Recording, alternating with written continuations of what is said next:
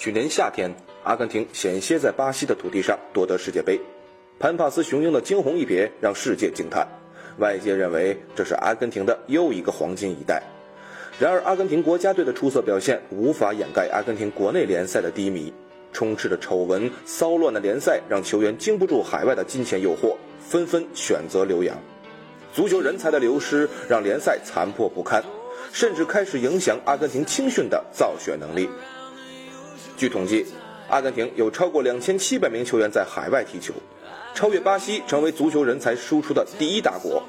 然而，这并非一个绝对荣耀的称号，人才的流失让各俱乐部难以为继。曾经，阿根廷足协并不鼓励二十五岁以下的球员留洋。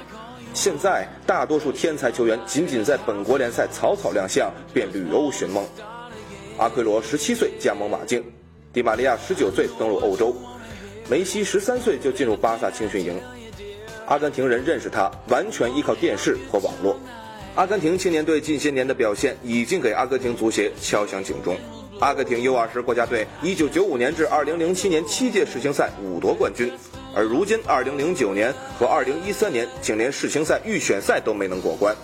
阿根廷球员过早留洋，让国内联赛一片荒芜，赛场上只能看见被欧洲联赛淘汰的球星。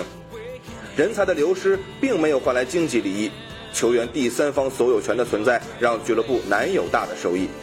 阿根廷作为足球大国，足球人才流失严重，造成本国联赛破败不堪。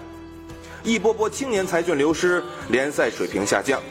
俱乐部门票收入减少，转播费用削减，带给各支阿根廷俱乐部财政困扰，青训自然受到影响。